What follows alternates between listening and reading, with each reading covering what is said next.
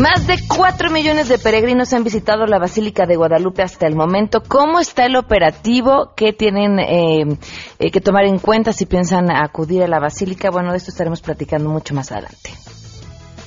La Ciudad de México está ya preparada para recibir a los peregrinos que en el trabajo conjunto con la jefatura delegacional tenemos perfectamente estructurado el operativo Además, Adán Cerrete estará con nosotros para hablar del siguiente libro de nuestro club de lectura. Ya vamos tarde, ¿verdad? A mediados de diciembre no tenemos abuela.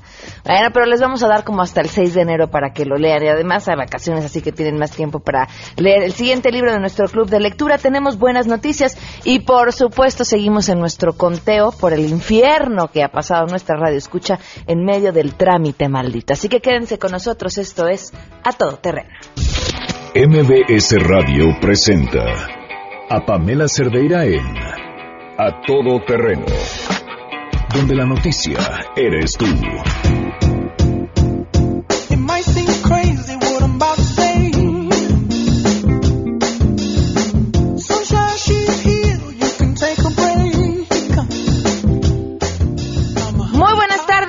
Bienvenidos a Todo Terreno. Muchísimas gracias por acompañarnos en MBS Radio. Soy Pamela Cerdeira. Los invito a que se queden aquí hasta la una de la tarde. Tenemos muchas cosas que compartir. Por supuesto, lo más importante es su voz. Lo que tengan que decirnos, lo que tengan que platicarnos. Hay diferentes formas de estar eh, eh, en contacto. El teléfono en cabina es 5166125. El número de WhatsApp 553332. 9585, el correo electrónico a todoterreno arroba mbs.com y en Twitter y en Facebook me encuentran como Pam Cerdeira. Que por cierto en Facebook les hicimos una pregunta muy bonita, y digo muy bonita porque las respuestas que, que hemos obtenido me han gustado mucho. Y si ustedes quieren responder esta misma pregunta eh, a través del teléfono o a través del WhatsApp, me encantaría poderlos escuchar una palabra positiva de lo que quieren para México este 2017, que comience, ahí va el reto, con la tercera letra de su nombre.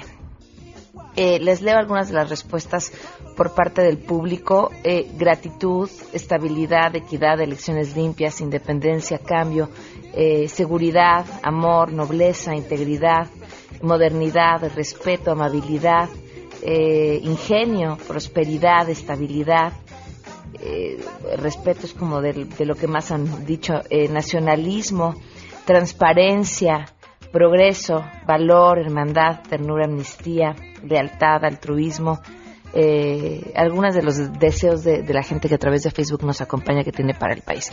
Y bueno, entre esos buenos deseos nosotros deseamos instituciones que funcionen. Por eso le damos seguimiento a nuestro trámite maldito. Un escalofrío recorre tu espalda. El tiempo pasa lentamente. Y te sientes completamente solo y desprotegido. A todo terreno. Te toma de la mano y te acompaña en El trámite maldito. A Marta Salazar se le ponchó la llanta, bueno, a su hija hizo y confió en este trámite en el que el gobierno de la Ciudad de México promete 10 días para resolverlo. Hasta el viernes iban, si no me equivoco, 17 días en los que no obtenía respuesta. Marta Salazar, ¿cómo vamos? Hola, Pam, buenos días. Buenos pues llevamos 18. 18, bueno, ah, porque estamos contando nada más los hábiles. doctor Mancera no nos cumple junto con Banorte. 18 días sin ninguna respuesta sobre tu llanta ponchada en un bache. Ok. Nada. Pues seguiremos Ya no contestan. Bueno, hoy ni siquiera, bueno, lo intentamos, pero dijimos, no, pues es día 12, seguramente se tomaron el día. No, pues no, hoy, hoy estamos rezando, así que no, no hay manera ni esperanza, pero bueno. Pero yo creo que ni aunque recemos nosotros, ¿no? No va a salir eso. Marta, mañana te volveremos a llamar entonces. Órale, pues. 18 días hoy, ¿verdad? Gracias. Bye. 12 con 10 minutos, vámonos con la información. Saludo a mi compañero Mar Aguilar.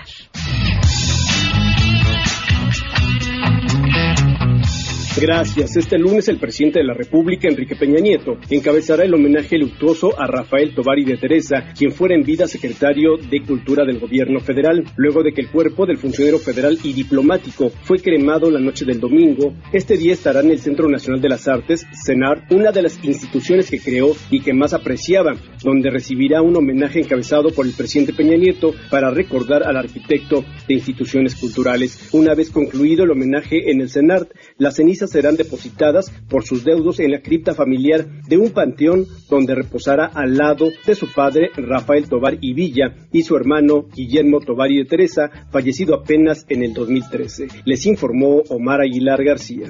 Pese a los avances en la norma para erradicar la violencia contra las mujeres, la Comisión Nacional de los Derechos Humanos advierte que aún queda trabajo legislativo por realizar derivado de modalidades emergentes de violencia que no se encuentran previstas en la mayoría de las leyes de acceso, incluida la Ley General de Acceso a las Mujeres a una vida libre de violencia. En su diagnóstico de la violencia contra las mujeres a partir de leyes federales y entidades federativas, la CNDH confirma que no existe homogeneidad sobre los términos para referirse a las circunstancias de la mujer que se ven afectados por la violencia Identifica la CNDH 18 tipos de modalidades de violencia contra las mujeres regulados en leyes federal y locales. Violencia sexual, psicológica o psicoemocional, física, patrimonial, económica, familiar o doméstica, en la comunidad o social, laboral, docente o escolar, institucional o de servidores públicos, violencia feminicida, obstétrica, de pareja o en el noviazgo, política, contra derechos reproductivos, de género, moral y violencia mediática o publicitaria. Sin embargo, solo 10 tipos de violencia contra las mujeres se encuentran previstas en todas las entidades y la federación y en el caso de la violencia feminicida no se encuentra presente en la ley de acceso de Durango. Les ha informado Rocío Méndez.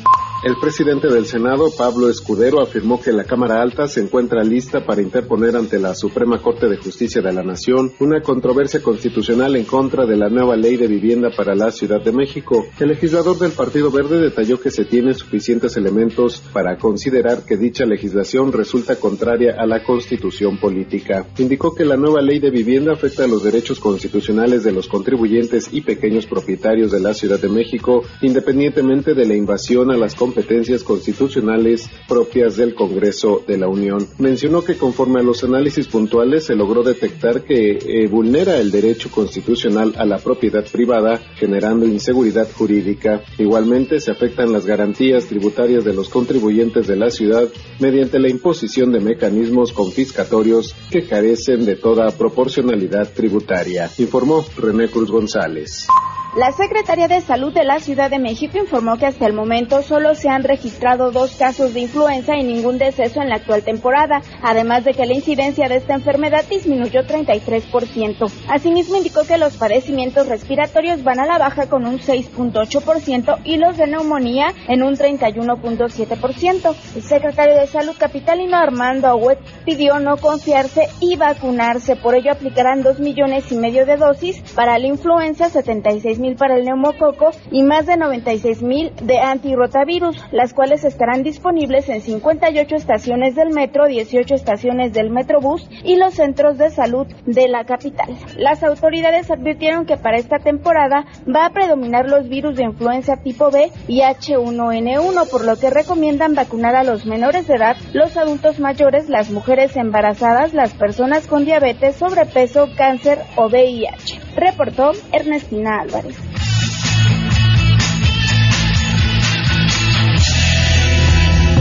Oigan, y tenemos otra más que, que yo creo que era importantísimo comentar. De, la leí esta mañana y decía, no, no, no, estoy leyendo mal. De esas notas que dice, no, yo tengo que estar mal. Eh, ¿Qué pasa? Bueno, pues que en Enrique Ochoa, el líder del PRI, eh, quedó que ya esta semana va a quedar constituida la Comisión Anticorrupción del partido, que buscaría, entre otras cosas, pues garantizar que tengan candidatos limpios a las elecciones, que bueno, pues el reto está bien difícil, ¿no? Uno lo ve, de verdad, cuando hay un, algún puesto importante eh, en el gabinete o alguna vacante importante dentro del gobierno, uno dice, ¿y de dónde van a encontrar uno que de verdad eh, tenga la experiencia necesaria, intachable, bueno. Se refiere a esta Comisión Anticorrupción como una de las cosas que va a tener que hacer. No se pierdan estos segundos sobre lo que dice al respecto, porque creo que tenemos a nuestro primer nominado para los premios de la semana. Vamos a defender la buena reputación de nuestros candidatos, de nuestros militantes, de nuestros dirigentes. A defender, pues si la buena reputación no se defiende, es algo que se tiene o no se tiene.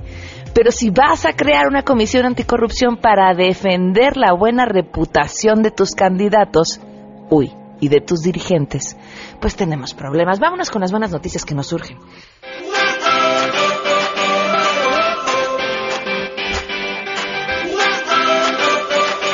Vamos a aprender náhuatl. Así se llama esta aplicación que fue desarrollada por chavos del Laboratorio de Ciudadanía Digital y lo que busca es enseñar y revitalizar esta lengua que cuenta en nuestro país con más de un millón de hablantes. Natalia Alonso, coordinadora de la plataforma LCD, dice que el proyecto inició desde el 2014 con la intención de difundir y generar interés en algunas lenguas originarias.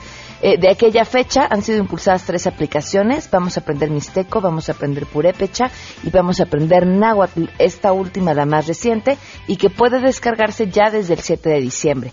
Esta herramienta está dirigida al público en general, a quienes tienen la intención de rescatar la lengua y también para aquellos hablantes interesados en el uso de la tecnología. Los usuarios van a poder aprender algunas expresiones para saludar, los colores, los números, frutas, animales y conocer la vestimenta y cosmovisión de esta comunidad. Si bien no se puede aprender totalmente la lengua, la aplicación es una excelente herramienta digital para acercarnos a esta cultura.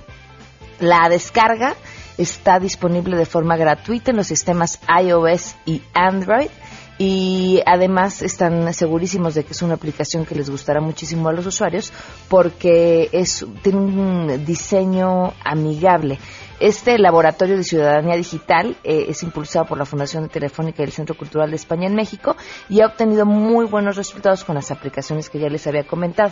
Las primeras dos han sido descargadas por más de 22 mil y 10 mil usuarios respectivamente desde que se lanzaron en el 2015 y en agosto del 2016. Vamos a aprender náhuatl, es el nombre de esta aplicación, para que la puedan descargar de forma gratuita. 12 del día con 17 minutos. Gracias a quienes ya me han respondido algunas de las, eh, de las cosas que desean para México con la tercera letra de su nombre, aunque Georgina Damián dice, ay, pues obesidad, no encontré otra. ¿Cómo, Georgina? Esos no son deseos, que te toque la O. Eh, y nos digas eso nada más es como un poco de falta de imaginación. Vamos a, vamos a echarle más ganitas. Vamos a una pausa y continuamos a todo terreno. Más adelante, a todo terreno. Hoy viene Dan Cerrete, estará con nosotros para decirnos cuál es nuestro siguiente libro del Club de Lectura. Si leyeron el pasado, apúrenle a mandarnos su reseña y regalos para ustedes. Queremos conocer tus historias. Comunícate al 5166-1025. Pamela Cerdeira. A todo terreno, donde la noticia eres tú. Volvemos. Pamela Cerdeira regresa con más en A todo terreno, donde la noticia eres tú. Marca el 5166125. So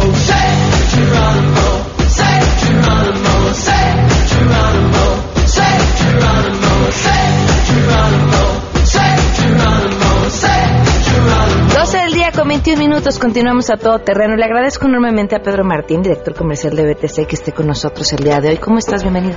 Muy bien, ¿y tú, Pamela? Bien, gracias. Me, me encanta que nos acompañes porque vienes a platicarnos de un tema por demás interesante, eh, del que además nos falta tanto por saber desde todos los ámbitos, que es el, el cerebro y, y la forma en la que éste funciona, pero sobre todo, y creo que resulta todavía más interesante, la forma en la que el cerebro se puede recuperar.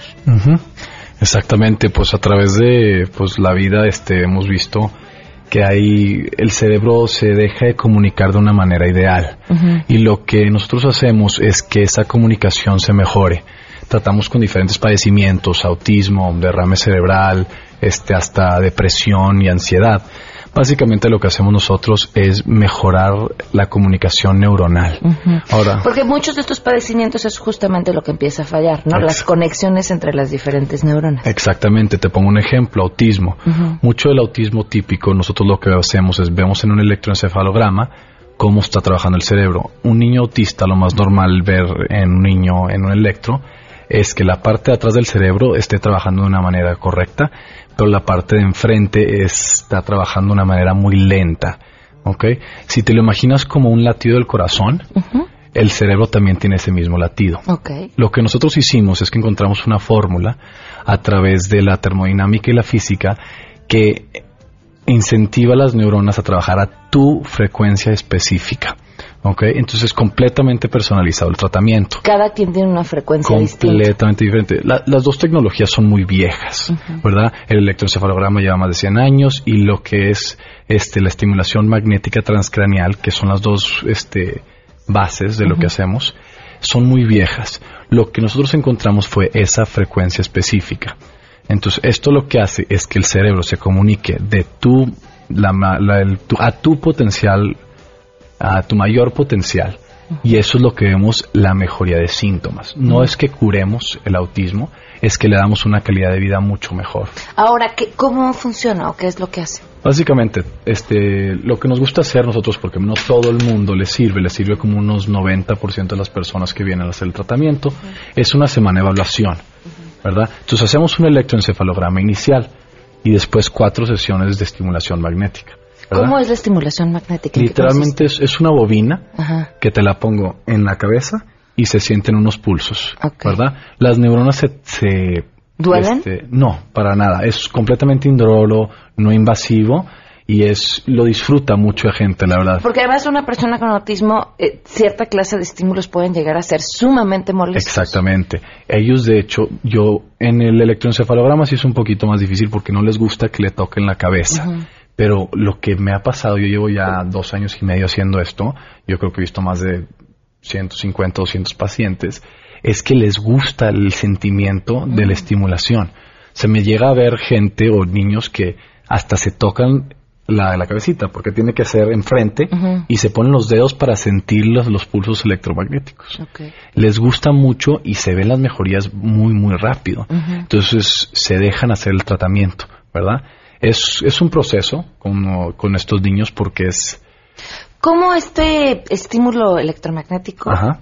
vuelve a, a regenerar o a crear No, la- no. esta conexión neuronal? No, regen- no regenera las neuronas. Eso es, es, es básicamente la comunicación. Las neuronas se, se, se comunican a través de frecuencia. Ujú. ¿Ok? Lo que nosotros hacemos es incentivamos al cerebro a usar esa frecuencia. Ok. Ahora, una de las preguntas que siempre nos hacen es, pues, oye, ¿no hay regresión? No, pues la verdad no, porque lo que estamos tratando de hacer es que el cerebro trabaje de una manera más efectiva. ¿Ok? Entonces yo solamente estoy incentivando a que trabaje de una manera. Si te la pongo una, un ejemplo, ¿ok? Este, digamos que el cerebro tiene dos carreteras, ¿ok? Una que está este, con baches, semáforos, es difícil de manejarla, y otra que está completamente nueva y puedes pasar, fluir el tráfico. Ujú. ¿Ok? Entonces lo que yo estoy tratando de hacer es hacer esa segunda carretera. Y ya el mismo cerebro se va a meter en esa carretera porque ahorra energía y se hace más fácil trabajar en esa carretera. ¿Sí me Con el, con el cuidado que tenemos que tener a la hora de hablar de resultados, porque sobre todo en autismo no todos los casos son iguales, y ya lo decías tú, tampoco todos los resultados son iguales, pero sí me gustaría que nos platicaras cuál ha sido el caso eh, que más te haya llamado la atención en cuanto a cambios que hayas o avance que hayas visto. Pues, pues hemos visto muchos cambios. Hemos visto desde una de nuestras sedes es en Panamá y una la señora que hizo la PTC ahí en Panamá tenía una hijita autista, severamente autista, de, de no poder voltearte a ver los ojos, no darle un abrazo a la mamá, no poder hablar. Ahorita está hablando perfectamente, tiene una calidad de vida mucho más amplia y está ya en el colegio. Hay niños, cierto porcentaje de niños se vuelven una cosa que se llama neurotípico, que es básicamente están trabajando las neuronas de manera típica como tú y yo, ¿verdad? No es decir que se les quita el autismo, es nada más que los síntomas se reducen mucho. Y lo bueno es que nosotros tenemos muchas pruebas psicosométricas que van midiendo eso. ¿Cuánto dura un tratamiento promedio? Eh, depende mucho del cerebro de la persona, ¿verdad? Pero el 95% de los casos se resuelven en tres meses. Ahora, ¿esta tecnología de dónde viene? Eh, tenemos la primera clínica que tuvimos es en Newport Beach, California, ¿verdad? Nosotros estamos asociados directamente con la Universidad de California, USC, University of Southern California. De ahí viene la investigación. Este, no, la investigación viene del doctor, pero como vieron cosas tan buenas, quisieron asociarse. Uno de nuestros doctores se llama Charles Liu. Es uno de los top neurocirujanos del planeta y apoya, apoya mucho a este tipo de tratamiento, porque ve los tipos de resultados que hemos tenido.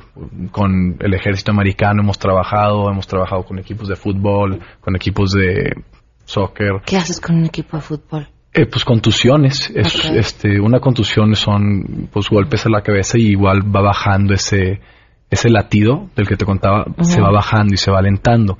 Y es lo que causa que las habilidades cognitivas se vayan en declive también. Efectos secundarios. Eh, lo único que podría hacer es, hay una posibilidad de dolor de cabeza, mareo y una en una en 100 mil de una convulsión. Pero yo que he estado en esto ya, bueno, llevamos ocho años, no hemos tenido ni un paciente que tiene una convulsión por esa frecuencia que tenemos, ¿verdad? Lo que normalmente se hace en la estimulación magnética es forzar a las neuronas a trabajar de una manera. Nosotros como solamente, digamos, le estamos dando un empujón como si estuvieran en un columpio, los efectos no son tan, este, no, no nos ha tocado ni una convulsión Claro. por esa misma razón. Pedro, ¿en dónde puede la gente adquirir más información? Este, tenemos una página, es este o este mexicobtc.com. Ok. Estamos ubicados en Clínica Lomas Altas, en el piso 7. Este, y ahí está toda la información que necesites. Estamos en YouTube, en Facebook. Y ahí. Perfecto. Te agradezco mucho que nos hayas acompañado, Pedro. No, muchísimas gracias a ti, Pamela. Gracias. 12.29, volvemos. Pamela Cerdeira es a todo terreno. Síguenos en Twitter, arroba Pam Cerdeira. Regresamos. Pamela Cerdeira está de regreso en A Todo Terreno. Únete a nuestra comunidad en facebook.com, diagonal Pam Cerdeira. Continuamos.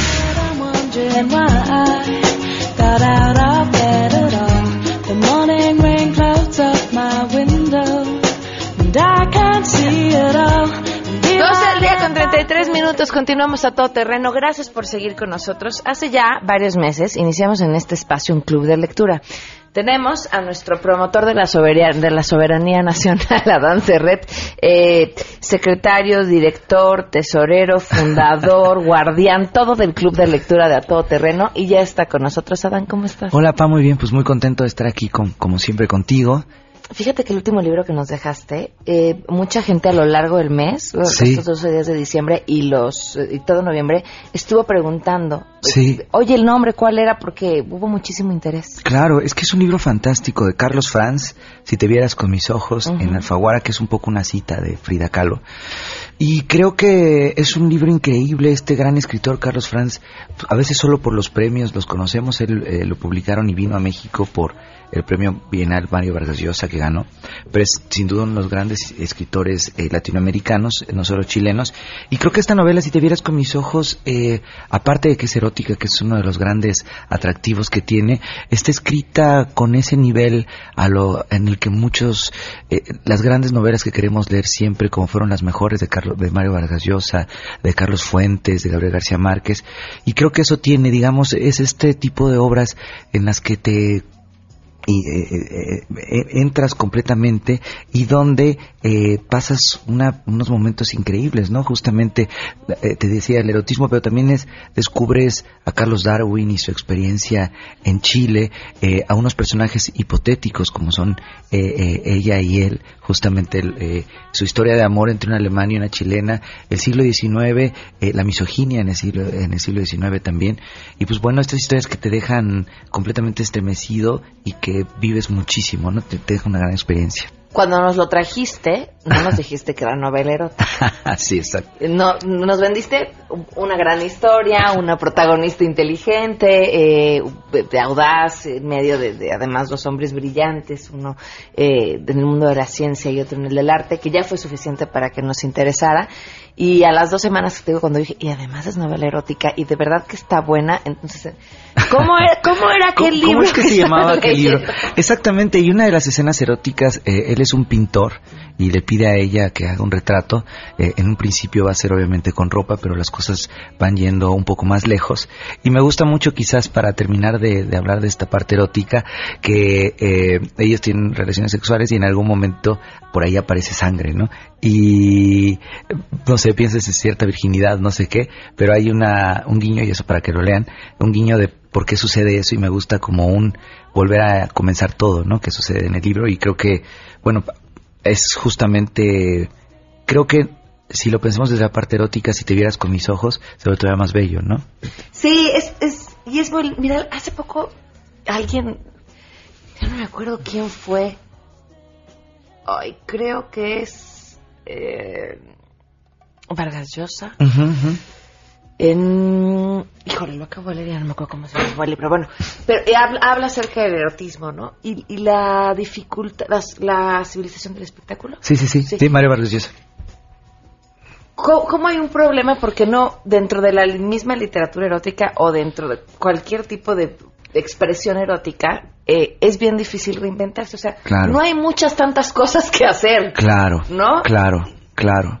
Y, y este libro es tan delicado y tan sutil que no llega a ser cansado y que, y que siempre eh, es como, como con mucha elegancia, con mucho, Claro. eh, con mucho toque, con no, siempre es lo mismo lo que va a salir. Sin duda, bueno, y Mario Vargas es con el, el- el- el de la parte erótica, no su última novela, sino El elogio de la madrastra, es de las grandes novelas eróticas, me parece, de- del siglo XX. Y claro, es cierto, porque finalmente sucede algo que se parece mucho al estilo con las partes eróticas, porque si lo escribes mal, pues es pornografía y realmente es otra cosa, ¿no? Eh, todo el mundo sabe qué va a pasar, Na- no hay sorpresa, pero justamente hay que tener originalidad. Y creo que la originalidad en un rango, no soy un experto, erótico, es, es lo, es lo que... no lo presumas así. no, no, no, no- no me ayudo a mí mismo. No, nada. Exacto. Eh, creo que justamente no hay nada más erótico que la originalidad, justamente, ¿no? No hay nada más interesante porque creo que el, el órgano sexual más fuerte, el más im- imprescindible, a veces nos, nos vamos por lo, por lo más obvio, pero no, en realidad es el cerebro. ¿no? Claro. Y los seres humanos lo que más nos gusta es en, en general lo que no conocemos, ¿no? Lo, lo que tiene un- algo que no, no habíamos visto hasta ahora, ¿no? Y pues bueno, eso de si te vieras de de- con mis ojos de Carlos Franz en, en Alfaguara. Y la que traigo es una novela tan, tan buena que me cuesta trabajo no arruinarla. Pero digamos, se llama Materia Oscura de Blake Crouch en Editorial Océano. Y comienza con una pareja. eh, él es un científico y ella es una artista. Y están con su hijo adolescente y de alguna forma por haber decidido tener el hijo dejaron a un lado sus carreras, dejaron a un lado su vida profesional. Y en algún momento él se pregunta unos cuantos segundos si hizo bien y ve a su hijo y dije, dice, sí, hice bien, fui feliz. Este, soy feliz más bien. y eh, en eso él tiene que ir a tomar una copa con un amigo, que es un amigo de la universidad, que ahora es el científico más importante del mundo, le acaban el gran premio. Se toman dos whiskies y el amigo le dice, oye, tienes que regresar a hacer esto, que no sé qué. Él dice, prefiero estar con mi familia, estoy bien. Y de regreso a su casa, alguien lo secuestra con una pistola, le quita su ropa, le quita sus tarjetas, le quita su teléfono y eh, lo manda a otro mundo, así de plano. No lo mata, pero lo manda a otro mundo. Y comienza él en ese otro mundo donde su esposa es una mujer brillantísima como artista, donde él es un científico importantísimo, pero donde ellos no están juntos, donde ellos no tuvieron a ese hijo y es esa disyuntiva decir realidades paralelas, digamos, pero si tomaste la- una buena decisión y si pudieras regresar a esa otra decisión, ¿qué harías? Entonces, Y creo que es una disyuntiva en la que en algún momento eh, todos en la vida estamos, ¿no? Y todos nos preguntamos qué quieres, eh, empujar al 100% tu vida profesional o eh, dedicarte a tu vida personal. Claro, me- eh, nunca dejamos de pensar en eso. Quizás en la adolescencia, al menos en mi caso, era. Yo me preguntaba, ¿tomo esta calle y voy a tener un destino o tomo esta otra y me va a pasar otra cosa? Voy por aquí, voy a conocer a una persona y voy por allá a otra. O estaré tomando las buenas decisiones, a lo mejor debo ser músico o a lo mejor debo dedicarme a las matemáticas o lo que sea. Digamos, esa disyuntiva está en un momento fundacional de tu vida que luego pareciera que se te olvide, pero se te olvida, pero yo creo que no. Siempre estás pensando en qué hubiera pasado si hubieras hecho tal otra cosa, ¿no? Mira, y sabes que Adán, yo creo que lo decidimos todo el tiempo. Claro. Seguro muchas mujeres que nos escuchan en este momento les caerá como anillo al dedo y me llama la atención que en este caso sea un protagonista masculino el que se haga esta pregunta. Pero es una pregunta que nos hacemos las mujeres todo el tiempo. Del Claro. acepto este otro trabajo que me va a quitar tantas más horas que a lo mejor me puede representar un beneficio profesional importante, un crecimiento. O dedico esas dos horas a mi familia, o tengo otro hijo, o, o, o, y así. Exactamente. Lo escribe un hombre, el protagonista es un hombre, sin embargo hay, do- hay dos mujeres muy, muy importantes eh, eh, que están inmersas, aunque está visto y contado desde el punto de vista de él. Eh, este, digamos, es el motivo principal, pero quizás lo mejor Eh, yo no soy un gran lector tampoco de ciencia ficción, pero la ciencia ficción aquí está tratada de una forma fantástica. Porque, porque esta cosa de las decisiones que tomes quizás puedan cambiar el mundo.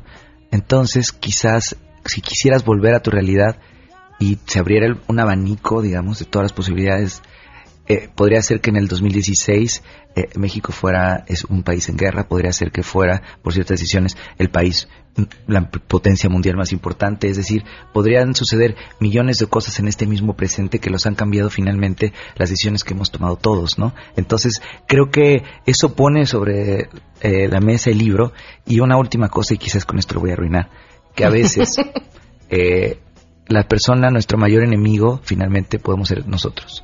Porque en, todo ese, en todos esos mundos hay otros nosotros que a lo mejor nos envidian y hay otros a los que envidiamos quizás, ¿no? Entonces, eso me parece que es lo mejor del libro. Incluso mientras yo lo iba leyendo, pues, llegué a la mitad y tuve que cerrarlo y dije, no puede ser, esto es. dije, eh, eh, me pareció increíble. Pocos libros me hacen hacer eso, que te quedas con un, una especie de, de sin aliento, ¿no? Ok. Y es un libro fantástico. Materia Oscura de Blake, Crouch, ok. en Océano.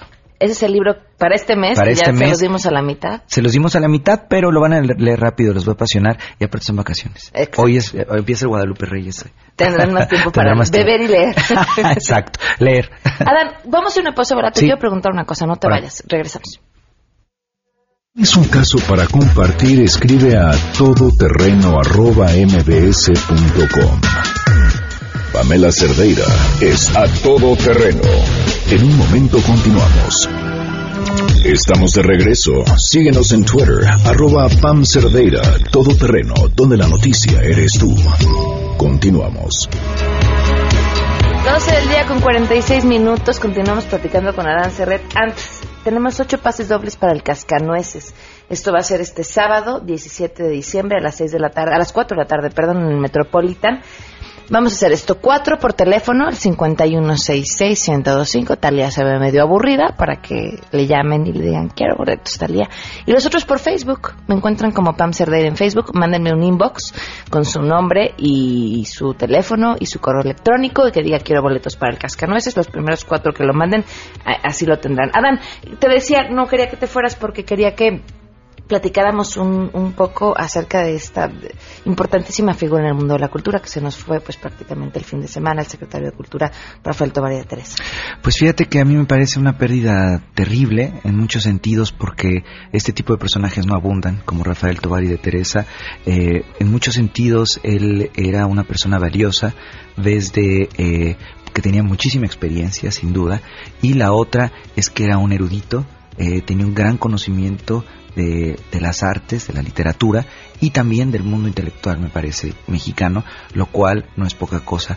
Eh, nuestros artistas en general en México eh, los se tratan, hay muchas oportunidades, hay muchas becas, hay muchos homenajes, pero nunca, nunca es demasiado y siempre hace falta hacer más por los artistas. Es decir, alguien que escribe un libro, alguien que monta una obra de teatro, alguien que, que hace eh, danza, no siempre tiene mucho dinero y eh, la Secretaría de Cultura con Aculta estaban allí siempre o están aquí para apoyar eso. Y creo que si está alguien o estuvo, estuvo alguien como Tovari de Teresa siempre era beneficioso porque eh, hay que saber la calidad y también hay que saber el, el, el currículum de cada artista, ¿no? Hay gente que tiene trabajando 30, 40 años y eso Tovari de Teresa lo sabía.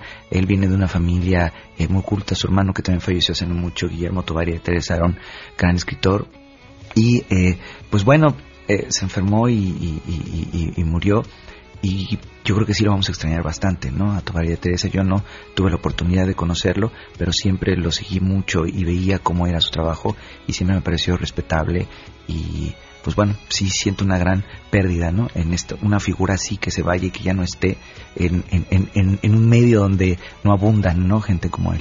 ¿Qué puede esperarse de la recién creada Secretaría de Cultura? Pues mira, yo creo que eh, en general intento ser optimista y me parece que es una buena idea que se haya deslindado de alguna forma de, de la educación pública porque puede tener mucho más autonomía en, en cuanto a presupuesto sobre todo y también en cuanto a proyectos. Entonces yo creo que se puede esperar que una institución con más fuerza, están haciendo un gran trabajo editorial por cierto, pronto espero traer algunos libros de los que están sacando impresionantes y pues yo creo que no sé, quien estaba abajo de Tobar y de Teresa, que era eh, Maraki, es una gran persona, es una... eh, yo creo que ya se va a quedar al frente, la verdad es que no lo sé, pero... Pues bueno, está ella, ¿qué se puede esperar? Espero que, que sigan haciendo las cosas bien. Eso es importante, sin duda. Eh, Adán, entonces recordemos el nombre del libro de Es este mes. Materia Oscura, Blake Crouch, C-R-O-C-H, Crouch. En Océano lo encuentran en absolutamente todas las librerías, eso es algo importante. Siempre que traigo un libro, en desde, aunque no sean librerías y sean tiendas donde venden de todo, ahí pueden encontrarlo. Y este, yo creo que les va a encantar a todo mundo, a los que les gusta la alta literatura y a los que les gusta la ciencia ficción y a los que les gusta pasarse un momento increíble con un libro. Este es de esos y van a descubrir por qué la literatura es maravillosa con, cuando lean este. Un deseo para México que empiece con la tercera letra de tu nombre. Con la tercera letra de mi... Eh, A sería, pues hay muchas palabras. La primera, ¿cuál sería? Bueno, amor, pero no sé. la obvia. Este, amistad, no sé, está, está muy ñoño decir amistad. Eh, alegría, quizás. un poco. Alegría es una gran palabra, es un gran deseo. Y, y claro, y pienso en Montaigne, Michel de Montaigne, que era uno de los grandes ensayistas, uno de los grandes autores que he leído, que decía, no hago nada sin alegría, y quizás ese sería uno de los buenos deseos para el siguiente año. Me parece muy bien. Adán, muchísimas gracias. Gracias. Twitter. Arroba Adán Serret, con ese. Gracias, Adán. 12.50 volvemos. Si te perdiste el programa A Todo Terreno con Pamela Cerdeira, lo puedes escuchar descargando nuestro podcast en www.noticiasmbs.com. Pamela Cerdeira está de regreso en A Todo Terreno. Únete a nuestra comunidad en facebook.com, diagonal Pam Cerdeira. Continuamos. I don't wanna know, no, no, no Who's taking you home, home, home, home I'm loving you so, so, so, so The way I used to love you, no I don't wanna 54 minutos, gracias por continuar con nosotros. Fíjense qué dato más interesante. Esto eh, viene de eh, los mexicanos vistos por sí mismos, Estado laico en un país religioso, es eh, parte de una investigación de la UNAM. Católicos no practicantes es el 62, 65.2%. Personas que pedirán un favor a la Virgen de Guadalupe o algún otro santo, 70.9%. Pues sí, ¿no? No le hacen lo que uno crea, si uno puede pedirle a lo que sea, de verdad, ¿eh? A lo que sea, y lo digo con todo el respeto, por supuesto, a las creencias de cada quien, pero eh, pues te encomiendas al santo que te dé la posibilidad de conseguir lo que quieras, siempre es mayor. Interesante, interesante esta y otra información que tiene que ver con nuestras creencias. Eh, otra cosa importante que comentar, bueno, les recuerdo el nombre del libro, es eh, Materia Oscura, de Blake Crouch. Eh, también, si están buscando sus regalos navideños, no se pierdan la oportunidad de darse una vuelta por Movistar.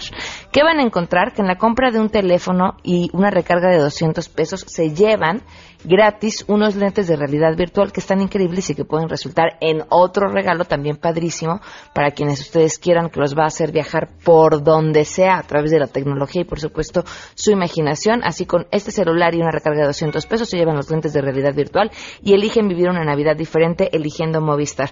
Gracias por sus respuestas. Eh, dice Rocío, para mí las palabras, eh, bueno, eso usted María Rocío, compromiso y responsabilidad. Mi deseo para México en este 2017.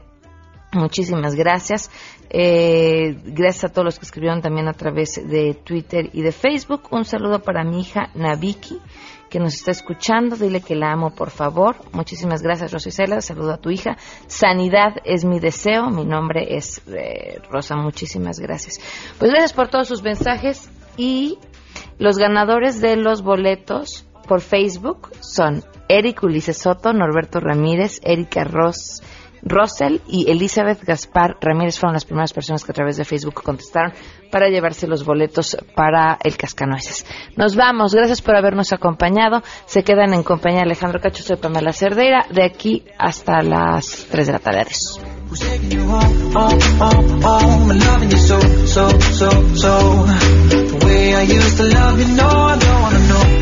No, no, Who's taking you home, home, home, home I'm loving you so, so, so, so. The way I used to love you, oh, I don't wanna know. And every time I go out, yeah. I hear it from this one, hear it from that one That you got someone new, yeah. I see but don't believe it. Even in my head, you're still in my bed. Maybe I'm just a fool